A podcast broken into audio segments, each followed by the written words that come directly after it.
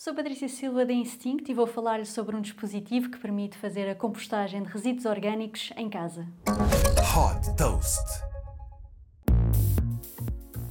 Os resíduos orgânicos, como restos de fruta e legumes, muitas vezes vão parar ao lixo e acabam em aterros, provocando a libertação de metano na atmosfera.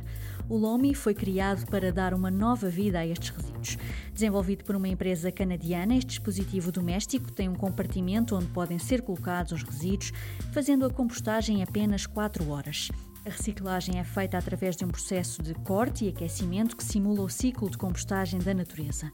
Desta forma, os resíduos são transformados num fertilizante natural rico em nutrientes e que pode ser utilizado, por exemplo, para jardinagem.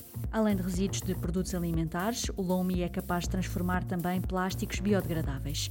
Colocando nas cozinhas uma alternativa às grandes infraestruturas de gestão de resíduos, esta solução permite reduzir até 50% os resíduos de cada casa, promovendo assim a sustentabilidade. O Lomi pode ser adquirido através da plataforma de crowdfunding Indiegogo pelo valor de 329 euros. As primeiras entregas estão estimadas para dezembro de 2021 nos Estados Unidos, Canadá e Porto Rico e em setembro de 2022 chegará ao resto do mundo. A meta inicial de venda é de 10 milhões de lomis, que terão a capacidade de absorver o carbono equivalente ao de milhões de árvores.